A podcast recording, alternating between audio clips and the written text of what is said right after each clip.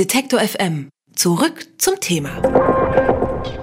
Heute startet die Gamescom in Köln, eine der größten Videospielmessen der Welt. Und schon seit Montag läuft in Seattle die K.O.-Runde der Weltmeisterschaft der Gamer. Der vereinsamte Nerd im dunklen Keller ist also nur noch ein schlechtes Klischee. Die Szene hat eigene Stars und hochdotierte Preisgelder. Und wie in fast jeder professionellen Sportart gibt es dadurch auch schwarze Schafe. Seit einigen Wochen ist Doping im E-Sport ein Thema. Über die Professionalisierung im E-Sport und seine Folgen spreche ich mit dem Journalisten und Gamer Konstantin Winkler. Schönen guten Tag, Konstantin. Hi, guten Tag.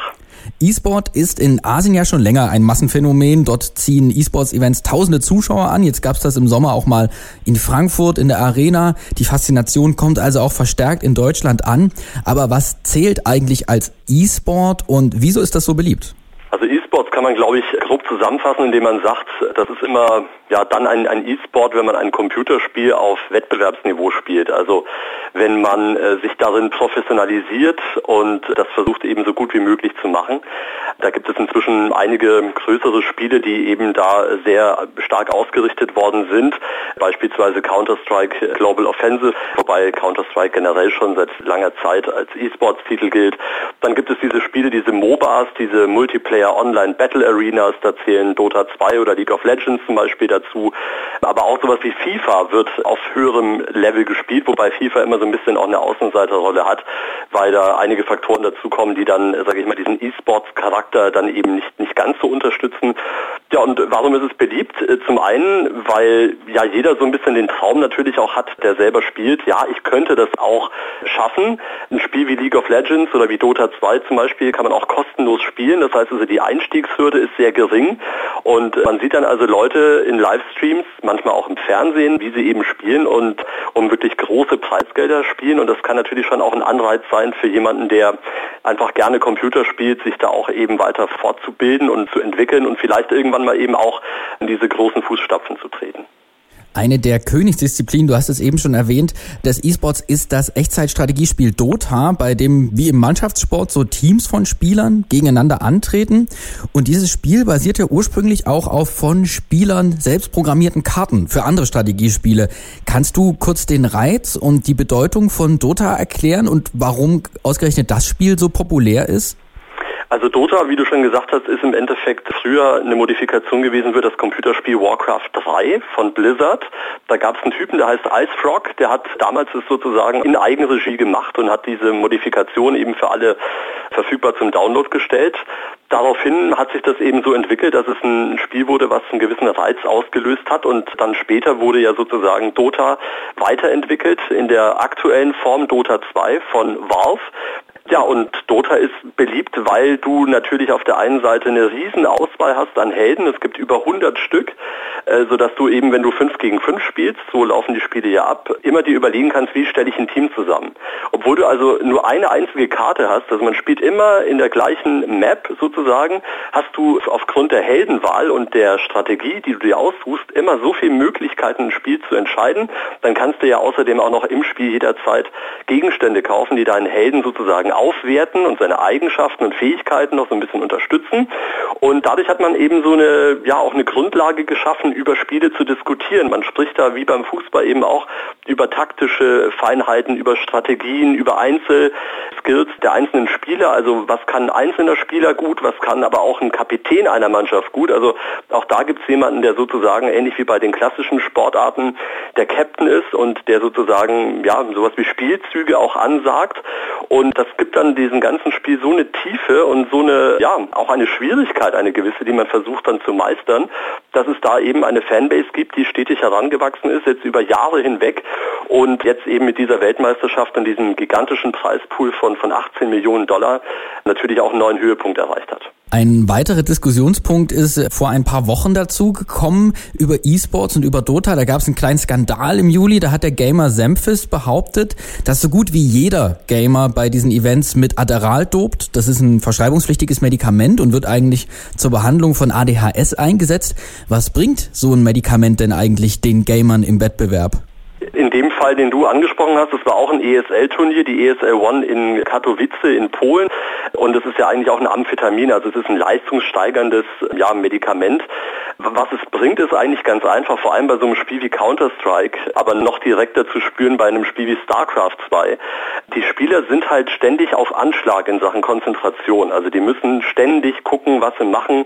Die führen teilweise bis zu 300, 400 Aktionen jede Minute durch und das ist natürlich eine Geschichte der Konzentrationsfähigkeit. Und wenn man dann natürlich auch noch so einen Preispool im Hintergrund hat und natürlich auch Sponsoren, die eine Mannschaft ähm, ja finanziell unterstützen, auch die wünschen sich ja natürlich, dass es einen gewissen Erfolg gibt für das Team. Und dann kommen eben ja sehr viele Faktoren zusammen. Und da war es für mich auch eigentlich nur eine Frage der Zeit, bis die im E-Sports auch dann anfangen, eben sich dahingehend zu optimieren, indem sie dann eben auch vielleicht Medikamente nehmen, die genau diese Konzentrationssteigerung und eben auch die Leistungssteigerung fördern. Ja, insofern bin ich da sehr gespannt, wie sich das jetzt dann auch mit den kommenden Drogentests im E-Sport auch weiterentwickeln wird zur Professionalisierung von E-Sports gehört es dann und eben auch, dass man irgendwie so ein bisschen an der Integrität arbeitet, also einfach, dass Regeln eingehalten werden. In den olympischen Sportarten gibt es dafür ja die Dopingkontrollen und nun haben die Veranstalter von E-Sport-Events bereits angekündigt, mit der Welt-Anti-Doping-Agentur zusammenarbeiten zu wollen. Du hast das eben schon angesprochen, dass da solche Tests eingeführt werden. Für wie realistisch hältst du diese Einführung oder wie bald kann sowas passieren? Also die Ankündigung ist zumindest seitens der ESL, dass man jetzt schon im August, da findet das nächste größere Counter-Strike-Turnier statt, bei uns in Köln in der Längstes Arena. Da wird es das erste Mal diese Dopingkontrollen geben in Form von Hauttests. Das heißt also, man wird dann eben mit der NADA, mit der Nationalen Anti-Doping-Agentur, äh, so noch spezielle Tests entwickeln. Die sind bis dahin wohl fertig, so heißt es zumindest seitens der ESL. Und dann wird man mit einem leichten Hauttest, also ziemlich schnell bis zu 300 Substanzen abchecken können. Und äh, ja, also das finde ich auf jeden Fall einen sehr guten Schritt. Das Problem, was ich nur habe, ist, dass sich die ESL eben nicht sehr klar positioniert, was denn dann passiert, wenn man irgendwelche Substanzen entdecken sollte. Da heißt es eben, man wird von Fall zu Fall entscheiden.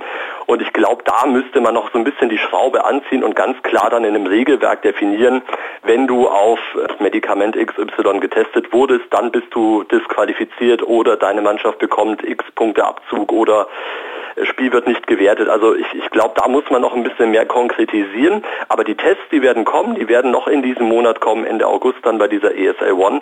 Und äh, inwiefern das dann umsetzbar sein wird vor Ort und, und wie auch die Spieler damit umgehen werden, das ist sicherlich eine sehr, sehr spannende Geschichte und vor allem auch die Resultate, die man dann vielleicht mitbekommen wird, auch vielleicht in der breiteren Öffentlichkeit, weil beim Thema Doping, da ist man dann, halt, glaube ich, auch bei den klassischen Medien gerne vorne mit dabei, weil ja E-Sports dann doch eher, sage ich mal, nicht die Größe besitzt, um, sage ich mal, regelmäßig in den Standardmedien, sage ich mal, ähm, ja, erwähnt zu werden. Und dennoch wollen sie ja so ein bisschen dazu hin, beziehungsweise zu so einer Popularität, dass man diese Fallhöhe auch hat. Gaming hat sich einfach von einer Freizeitbeschäftigung zu einem Zuschauersport, der mittlerweile mit eigenen Streaming-Kanälen und Events entwickelt. Was sind denn so, außer der Frage des Dopings, noch Punkte, die bei dieser Entwicklung unter anderem auf der Strecke geblieben sind? Also wo müsste in deinen Augen vielleicht die E-Sport-Szene noch so ein bisschen nachbessern, als dass man das wirklich auch mit anderen Sportevents, die man so im Fernsehen verfolgen kann, vergleichen kann? Eine Baustelle, die ich im E-Sport sehe, ist auf jeden Fall allerdings ja die Bezahlung von Spielern. Also die müssen halt immer gucken, ja, wie sie irgendwie an Kohle bekommen. Klar, die Profis, die werden auch mit einem monatlichen Gehalt irgendwie ausgestattet. Das ja, reicht hier und da mal aus, aber wir dürfen halt auch nicht vergessen, es ist teilweise schlimmer als bei anderen Sportarten wie im Fußball. So ein E-Sport kannst du halt nicht irgendwie Ewigkeiten ausüben. Und da eine gewisse finanzielle Absicherung irgendwie hinzubekommen, das wird, glaube ich, eine der Hauptaufgaben sein weil das natürlich schwierig ist. Wenn du mal halt ein Turnier nicht gewinnst, dann hast du sozusagen die letzten zwei, drei Monate irgendwie umsonst die Zeit aufgewendet. Und das sind ja auch viele Stunden am Tag, die da gespielt werden. Also die zocken jeden Tag. Das sind dann acht bis zehn Stunden, die die dann irgendwie äh, teilweise auch in eigenen Häusern, in solchen Gaming-Houses, wo sie dann mit ihrem Team äh, im Vorfeld trainieren, ja absitzen. Und ja, wenn die dann in einem Turnier sozusagen versagen, dann ist alles weg. Dann haben die halt ihr Grundgehalt, was dann aber aber auch nicht wirklich reicht, um sich irgendwie eine finanzielle Grundlage aufzubauen. Das haben sie jetzt in diesem Jahr bei The International zumindest so fair gelöst, dass alle Teams, die da dabei sind, egal welchen Platz sie belegen, zumindest mit einem gewissen Preisgeld rausgehen. Also so um die 50.000 Dollar bekommt jeder, egal welchen Platz sie eben belegen. Ja, ich glaube, die Bezahlung im E-Sport wird eine der Hauptaufgaben sein, um das Ding noch weiter voranzubringen. Digitale Gladiatoren sozusagen. Über die Entwicklung des E-Sports habe ich mit Konstantin Winkler gesprochen. Er ist Journalist und selber auch Gamer. Vielen Dank für die Zeit. Sehr gerne. Alle Beiträge, Reportagen und Interviews können Sie jederzeit nachhören im Netz auf detektor.fm.